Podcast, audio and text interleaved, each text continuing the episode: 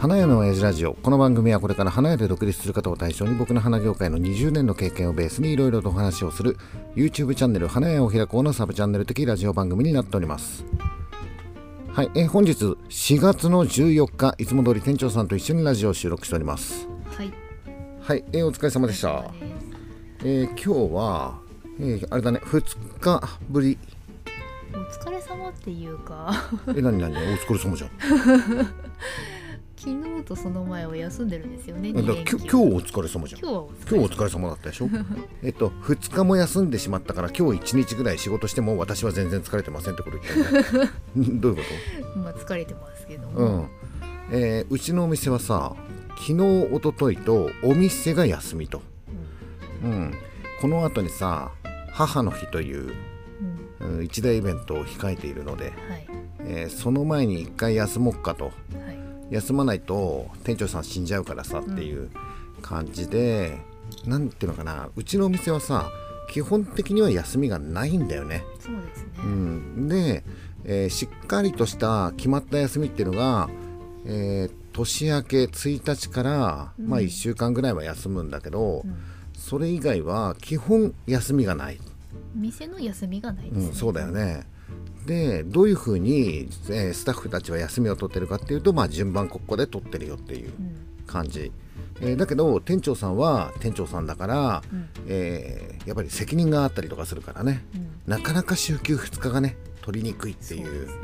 うんところ。あとはまあ花屋さんっていうのはさ忙しい時と暇な時期があったりとかするから、うん。えースタッフさんも、えー週休2日完全週休2日っていうわけにはいかない。うん。うん、まあだけどさその辺は、えー忙しい時期は頑張ってもらって暇な時はまあ休んでいいよみたいな、うん。うん、もう今週はもう来なくていいからさみたいな、うん。まあ、そういう時もあったりとかするから、まあ、ちょっと調整しながらっていうそう。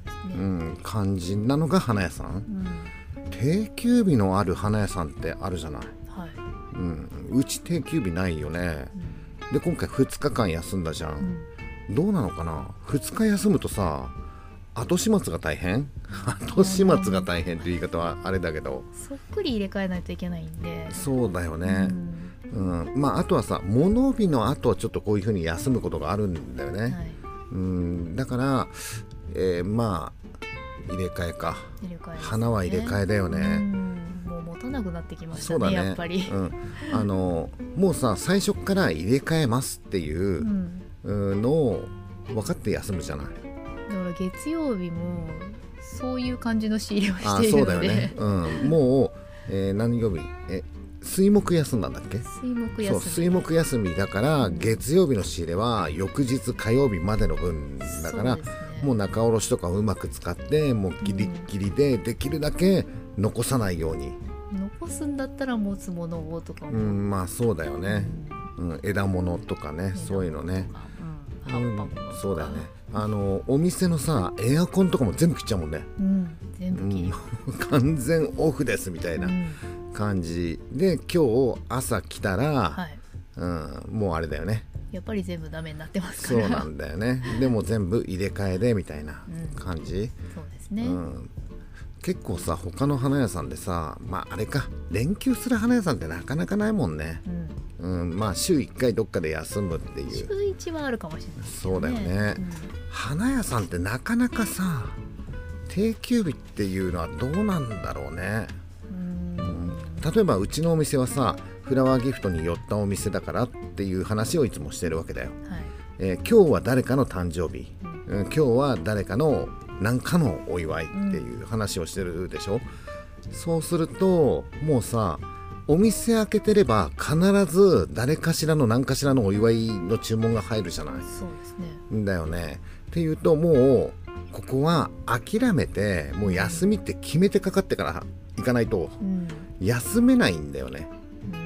うん。うん。絶対一個はあるんですよ。そうそうそうそう うん。だからこういうさ水木でもう物日が終わったから休もうって決めてる1週間ぐらい前から計画をしないと休めないんでね、そうですえっねとその日に1件でも配達があったらそうそういけないから、ダメじゃんって。だからもうお客さんにも1週間ぐらい前からうん。もうその日はお休みですよっていうことを告知しておくんだよね、もうその告知は本気だよね 一件でも入ったら誰かしらが出勤しなければいけないっていううん。状況で、そんなんおっさんがさあ出勤なんて言ったらすげえへそ曲げんじゃん。えーみたいな。ななんでこれ注文取ったの？言っといたよなみたいな感じで なんだかんだで店長さんがいつも貧乏くじ引かされてみたいなうん。感じになっちゃうからもううちのお店はもう休みの時はもう前もって、えーお客さんに告知をするっていう。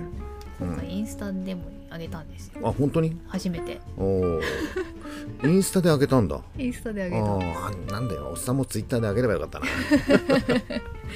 えーっとツイッターの影響力そんなにない。ないですけどね。うん、あそうそうそう。YouTube ライブをその前の日にやってるんだよ、でその前の日に動画も撮ってるんだよ、うん。もうあれだよね。休むからもう YouTube も YouTube ライブももうやらないよっていう、ね。うん今のうちやっとこうよみたいなそんな感じ、これからさ花屋さんで独立するっていう人はさ、はい。うん何曜日を定休日にしたらいいのかな、悩みますうねんまあおっさんから言わせるとさ、はい。えー独立して1年目でしょ、うん。休みなんか入れてんじゃねえよ。厳しい。1年365日24時間戦ってよみたいな感じで思うんだけどまあそういうわけにいかないからさ、うん。どっかで定休日を作るんだとすると、うん、作った方がいいまあお店のスタイルによるんだけど、お花屋さんで休みは、えー水曜日休みっていうところが結構多かったりとか、水曜か木曜な気がしますよね、うんそうだよね。うん。えーあとはまあ場所によったりうん。するけど、日曜日休みっていうお花屋さんも結構あったりとかするんだよ。ああの花の小言チャンネルピースの中野さんのお店はさ日曜日定休だよね日曜日定休か。まあうちのお店今日曜日暇だもんね。ふ目のフレンド前のねホールが。フレンドホールが。工事中なんで。そうだよね。うん。だまあ日曜日はうちのお店は基本的にはそのフレンドホールっていうのがあるから、うん。まああまり休みは入れらんない。大体あの何かしらの発表会そうだよねやってますから。あ店長さん今度の日曜日も休み取るって言ってたよね。ああそれは家の用事でししょ？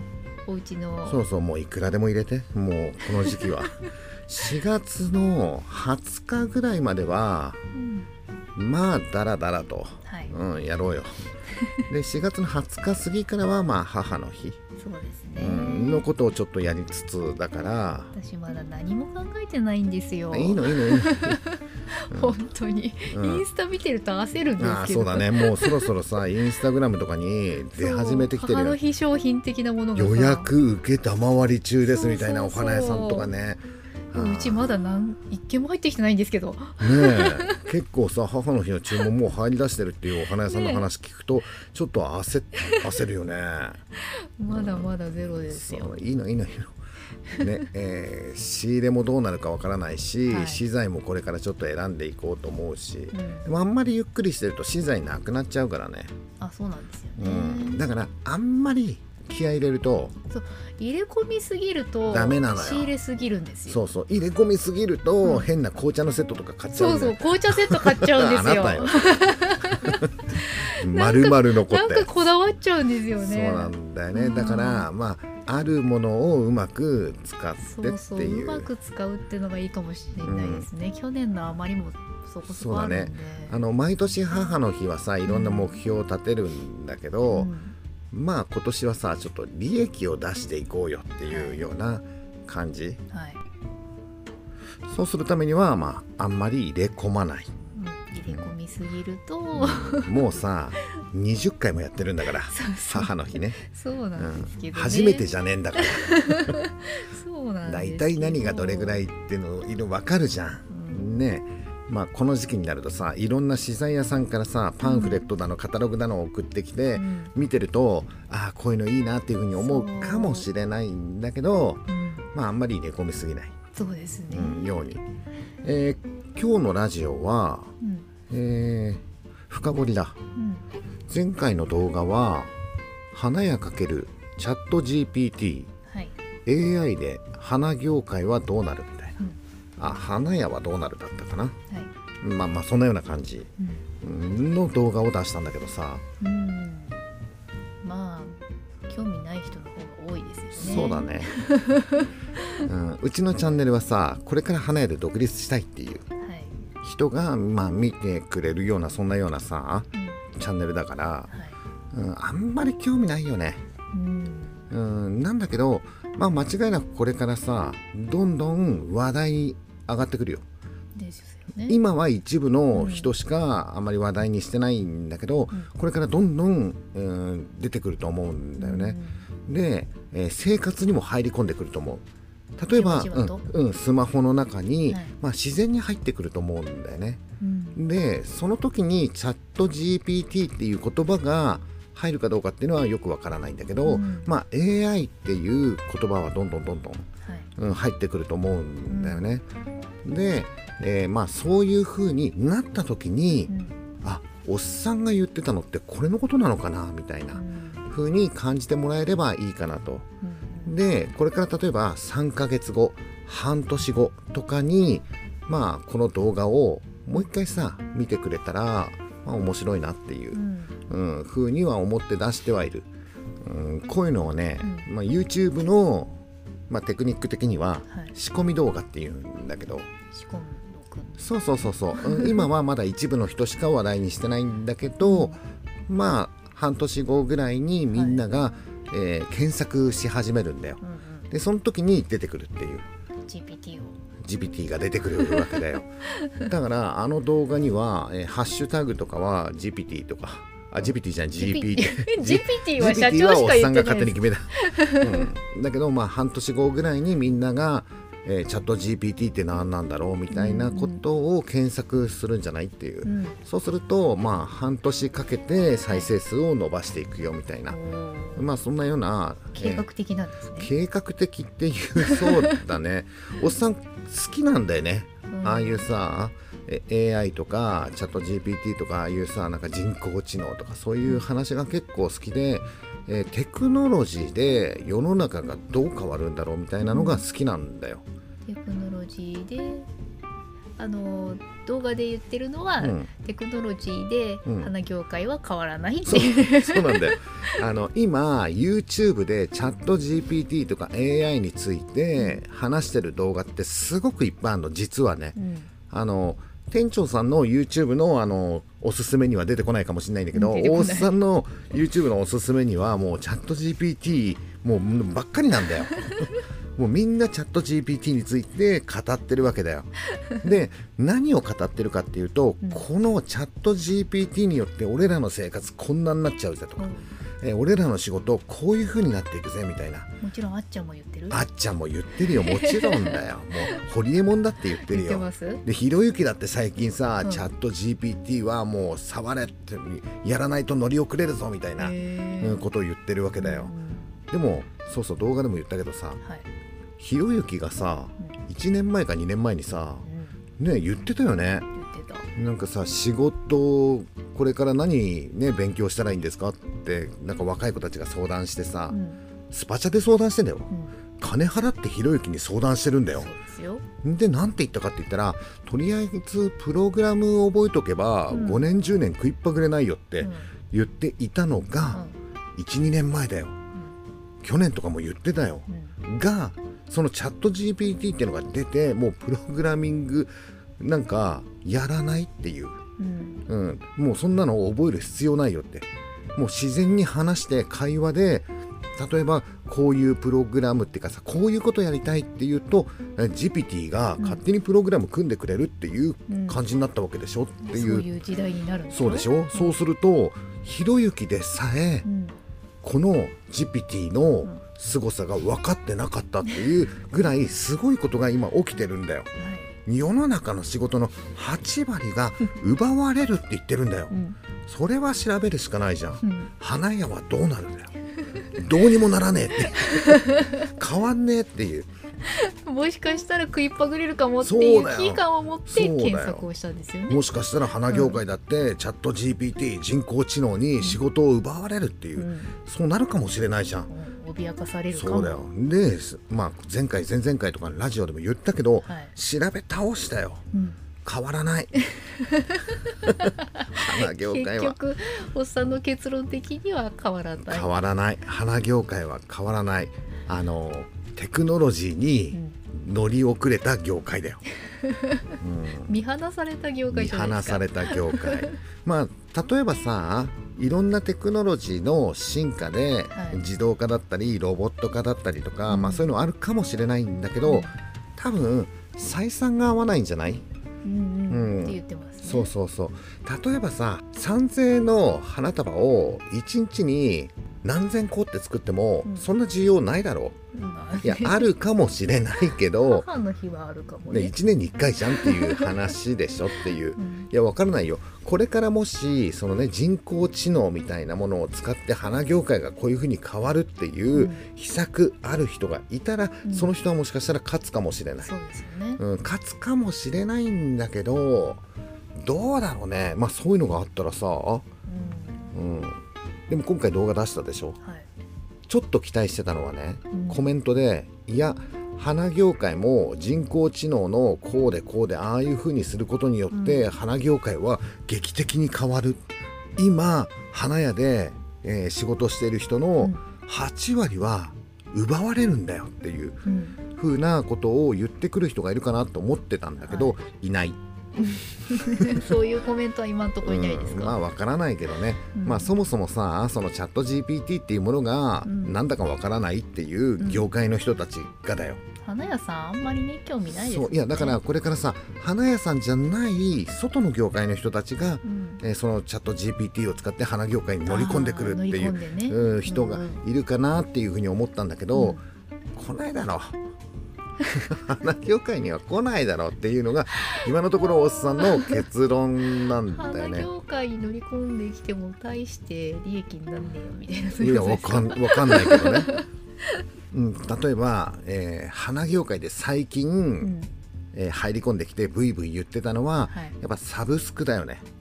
うん、サブスクリプションっていうさ、うん、要するに月額いくらっていうサービス、うん、あれでブルーミーっていうのがさ、はい結構インターネットとかさあテレビでもやってんのかなコマーシャルとかやってたりとかするから、うん、まああれは花業界の中では結構お新しい販売法新しい販売方法？それケーキの花ってことでしょ？言い方を変えただけみたいな感じもしますけどね、まあ、そうだね。言い方を変えてるそうだねうん、うん、やろうかうちもサブスク定期のやつでしょ、うん、郵便受けに榊が届きます。入る榊。入るでしょ榊ぐらいだったら。いやいや榊でいっぱいになっちゃいます入んないかな。郵便受けに榊。郵便受けに榊が届きますっていう。あの仏花はちょっとさねあのあれかもしれないけど榊ぐらいなら。榊 まあ、郵便受けに入ってえー、月中と月末に郵便受けに榊が届きますっていう。うん、まあだからそのサブスクみたいなものはまあ花業界にちょっとさざ波程度は立ったかなっていうふうには思うんだけど、うん、まあ実際の話を聞いてると結構クレーム多かったりとか。夏にクレームきますよね。そうだね、夏にクレームが、うん、入るっていうのとやっぱりさ、えー、ブルーミー、まあ、ブルーミーって名前あんまり出すのあれだから、うん、えっ、と花のサブスクみたいなものが流行りだしたのが去年一昨年ぐらいかな、うん、えー、去年一昨年ぐらいから相場が上がったじゃん。うん、あれって何？500円とか1000円でしょ？そうするとその辺の花が一番大変だったっていうね、う。ん、うん、昔はさ何？500円1000円でさ、うんね、結構量が売れるんだったらみたいな、うん、うん、で組み合わせ自由ですみたいな。そうですよ、ね、感じだったら、うん、もしかしたらそれ利益昔だったら出たかもしれないんだけど、うん、ここ最近のなんか相場とかを考えるとなかなか利益が出にくいんじゃないかなっていうふうにはちょっと思う。うね、うん、じゃあこれからはさどうかなと、はい、最近さ相場ある程度落ち着いてきたじゃない。今はまあ落ち着いてます、例えば輸入の花とかも出てき始めてるよね、うん、そうすると、まあ、草花系のものとかがさ結構まあ安く、まあそうですね、買える、うん、ものも出てきてるよねっていう、うん、次は、えー、自宅用の花として需要がどれぐらいあるかう。うん、っていうとね今厳しいぜ。自宅用がねこれからそうなの。おっさんの見解としてはっていうことなんだけど、はいうん、まあこれもさどっかのタイミングで動画出そうかなっていうふうには思ってるんだけど、うん。えー可処分所得っていううん。あーちょっとやだね難しいうん言い回しだよね。うん。まあ要するに、えー自由に使えるお金っていうことなんだけどさ、はこのね、まあ、これもさどっかで動画に出そうかなっていうふうには思ってはいるんだけど面白くないからさ、うん。うん、なかなかねちょっと動画にはまだ撮ってないんだけど、うん。えーこれからはこの可処分所得自由に使えるお金っていうのが、えー減っていくよっていううん。風なそんな世の中、可処分所得？うん、まあほら要するにさ給料をもらうでしょ？はい。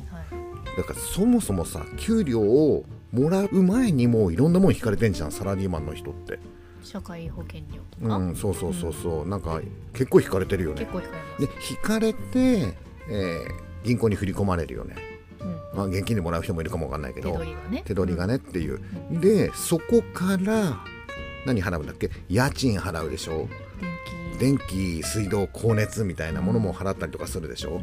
えーあとはスマホも払うでしょ、払う。うん、とか、えー税金、さらにそこから税金が。そうだよね。とかいろんなものをが引かれていくわけだよ、はい。で残ったものが、えー可処分所得っていう、うん。自由に使えるお金っていう、うん。うん、今までよくさ聞いたことあると思うんだけど、えー失われた20年だの。はいはい。30年だのっていう。う、ん。うん、要するに日本っていうのは20年も30年も不況だよっていうふうに言われてるわけだよ。私失われた時しか知らないんですけど。あでもねおっさんもそうだよ。うん。えもし今が失われた30年だったとするのであれば、はい。30年前おっさんは17歳でしょ、はい。うん、そうするとずっとそこからさね。不況なわけだよ、うん。なんだけどさ不況を肌で感じたことってある？うんもちろんさ、バブルを経験してる人からしてみたら、うん。ああ不況だよみたいな感じに思うかもしれないんだけど、はい。うちらみたいにバブル崩壊後に働いた人っていうのは、うん。えー不況を肌で感じるっていうことがそんなに実はないんだよ。ずっと低空でしたからね。安定の低空飛行でしょ。こんなもんだっていうふうに思ってるじゃない？うん。で給料も、えー初任給からまあちょっとずつ上がったりはするけど、うん。不況ってなんだろうなみたいな感じでしょ？だってもともとこんなんだもんっていう、うん。なんだけどこれからはそうじゃないよと。これからは一般国民がうん。肌で不況を感じるようになる、私ちょっと感じてきてますようん、あのね今までの失われた20年30年、えっと、不況だったんだよ。はい。でもその不況っていうのは誰が感じてたかっていうと会社とか、うん。ね、そういう経営者の人たちがまあ昔に比べたら不況だよねって言われてたんだけど給料としては払い続けなければいけないじゃんっていうことで、サラリーマンの人たちっていうのはそんな肌で感じることはなかったの。うん。でもこれからはもう今も店長さんが感じているように。はい。感じてる？今ちょっとあれですね。給料減らしてないよ。ね。給料減らしてないのに、うん。まあ上がってもないかもしれないけど減らしてないのでもに引、かれる分がねそうそう。相当ありねますから、、給料は総支給額は減っていないのに、うん。今不況を感じてきてるわけでしょ。はい。そっていうことは何かっていうと可処分所得っていうのが減ってるわけだ。はいで実はこの20年30年かけて社会保険料とかもさしれっと上がってるでしょ、うんうん上がってますけどしれっと上がってるから気づかないんだよ。うん。もうねこう真綿で首を絞められてるような感じで、あなんかなんかあれだな。給料減減ってはないなでもなみたいな。なんかあれだねみたいな感じだったんだよ。うん。でもそれでさらに物価が上がったでしょ、物価上がった、うん、でも物価が上がったってさそこはさまあ節約？はい。えー今までこれ買ってたけど代替えでこっち買っておいてみたいなさいろんなことがあったんだけど電気代が上がるって逃げれなくない？すごいですよね。そうでしょ？電気ガス水道が上がっちゃったりとかするともうそれって払わなきゃいけないじゃん。うん。で何？こまめに電気を消す？うん。蓮子ちゃんが言ってたよね昔。うん。だけどさ他のさ情報ではさ例えばだよクーラーってつけたり消したりするよりもつけっぱなしの方がいいよとか電気もつけたり消したりするよりもつけっぱなしの方がいいよ、うん、今は電気つけた方がいいのか消した方がいいのかよくわか どっちなんですかね。らないよね。うんどうすればいいんですかね、えーっとできるだけ家にいないっていう家にいるとさ電気もガスも水道も使うからそうかね他のところで過ごすと。うんわかんない。クーラーの効いている 図書館とかに過ごす発展途上国だよね。そうなんだよ。これからはそういう、えーと今まで引かれて入ってきてた給料はいから結構な額また取られるっていう。うんことで気づくと自由に使えるお金がすげえ減っちゃう。うん。さっきの言ってた可処分所得っていううものがすごく少なくなっちゃうっていうことよ。はい。でそうするとこれからは本当にみんなが肌で不況を感じるっていううん。そんな時代に、えー今入りました。入りました。入りました。おめでとうございますみたいな感じ。そんな中ブルーミーなんてやってる場合そうでしょそうするとどこを節約するかって言った時に、えーおっさんはいつも衣食住花だぜって言っていて花は必要だから売れるんだよって言っているんだが、うん全ての花が必要かと言われると、全ての花が必要なんだけど、えー優先順位っていうのがうん。あるわけだ、そうなってくると自宅用の花は優先順位ちょっと低いかなっていうふうに、一番真っ先にね、うん、まあ花業界として何て言うかっていうと、はい。そんな時だからこそ自宅に花を飾りましょう。うん。えー花には心を癒すとかそういう力があるなんていうことを言うんだけど腹は満たされない。残念ながら。まあねそうね。うん、すっげえ花が好きな人はさ、はい。花見ながらさ、あうん。ご飯3杯ぐらいいっちゃうっていう人が中にはいるかもしれないんだけどまれ、稀だよそんなの、うん、基本的に花っていうのは、えー腹膨れないからさ、そうですると自宅用の花っていうのは削られていくんじゃないかな、えーさっき言っていたサブスクっていうようなサービスっていうのは自宅需要だよね、ななんか生命の危機を感じますね、なんか、うん。あのね仏花に関しては大丈夫。うん。仏花はね需要としては減らないと思う。あれは必要なものとして、うん自分じゃないじゃん、うんうん、自宅用の花って自分でしょ、そうですね、うん、だけど仏壇の花もある意味自分なんだけど、うん。違うじゃんお供えのものじゃない、うん。うん、だからあれはね、えーないとやっぱりちょっとなんか気持ち悪いそうそう気持ち悪いななんかちょっとね。うんうん、せめてお花ぐらいはっていう、うん。そのせめて花ぐらいはっていう、まあ、前にも話したよね、うん。そのせめて花ぐらいはっていうところに自分のっていうとう、んうん、まあ一家自分だからっていううん。ような感じになるから自宅用需要っていうのはちょっと厳しい。これから厳しいですよね、えっとなんでこの話になったの サブスクから。サブスクだ。そうそうそうそう。花業界にこうさざ波が立った、うん。えーサブスクリクション。はい。サブスクリクション。リプリプション？リプション。サブスクリプション。うんうん、でさえうん。今花業界はちょっと厳しい、ね、うん、もしかしたらさこれから花屋で、ね、独立して、えーどういうふうに売り上げを立てていくかなって言った時にサブスクがこれからいいよねみたいなことを言ってた人結構いたんだけど、うん。危ないって思ってる、危ないね、うん、サブスクは結構。あとねサブスクっていうのはさ一回登録してもらったらずっと定期でさっていううんうんまあ、ある程度売り上げが見込めるじゃない？っていう、はい。まあ、そういうあるでしょ、ありますね、うん、でもさ毎年夏に客が減るんだよ。なんか、ね、きっと減るよね、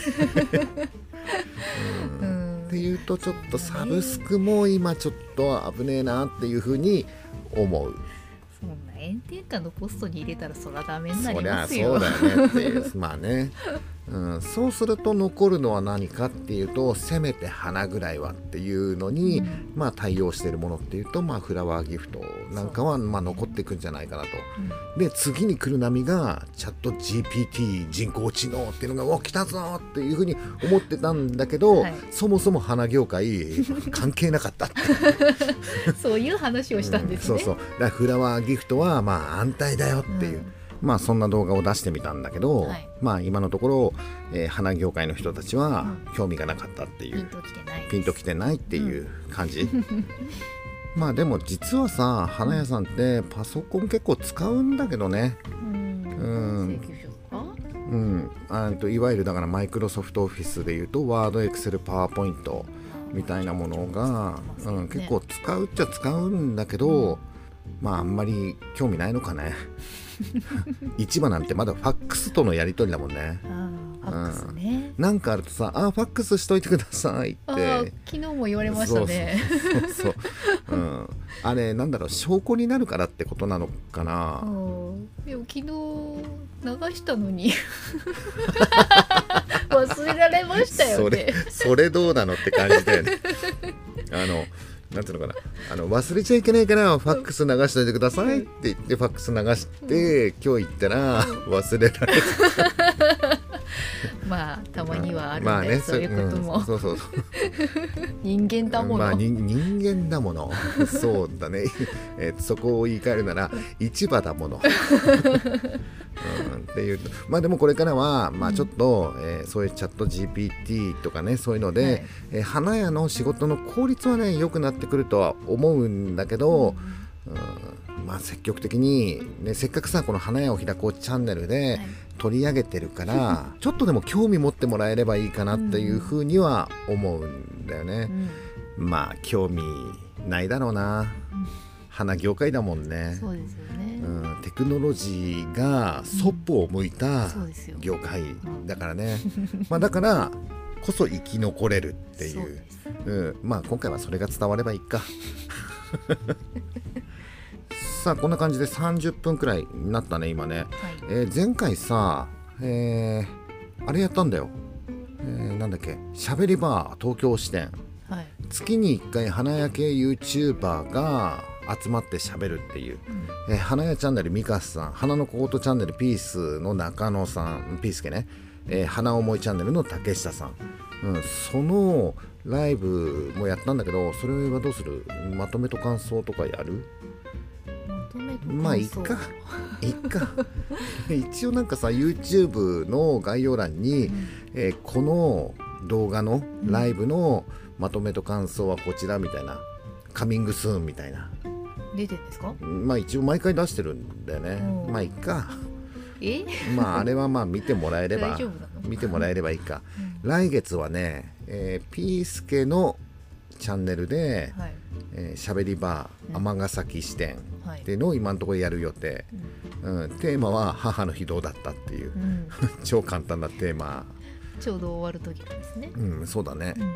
まあその前回の YouTube ライブの、えーラジオはなんか雑談としてなんか次回撮ろっか。はい。そうだよね、ううんラジオで、まあ、何かしら撮って撮ったらそこに貼り付けてはい。おこうかさあということでお店も2日間休んで体もだいぶ楽になったっていうはい。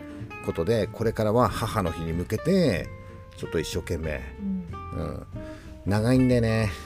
長いですよ長い。ね1ヶ月間結構ね母の日のことをずっと考えるっていうね。今年は一番長いんですか？そう5月の14日って言ってたからねで5月の14日が日曜日なのかな、もうその日は朝からもうどんちゃん騒ぎでみたいな感じ、うん、おっさん年々辛くなってくるんだよね。年でね。年でね。はいまあだけどまあ何かしら出るんでしょ何アドレナリンが？うん、なんか、えーああいうさ母の日とかね、はい。お祭り騒ぎみたいな時ってもうなんか中からこう出るわけだよ、はいアドレナリン、ううん。おさ最近出なくなってきたの ただ単に辛いっていう感じなんだけど。早く終わんないかなって思います。うん。まあでもね一生懸命ねやらないとね。そうですよん、夏大変だからさ、まあそんな、えー母の日の準備の話もちょっとラジオとかで、あそうですね。うん、ちょっとずつしていけたらいいよね、はい。はい、えーということで今回の花屋の親父ラジオはこんな感じで、はい。はい、えー以上になります。バイバイ。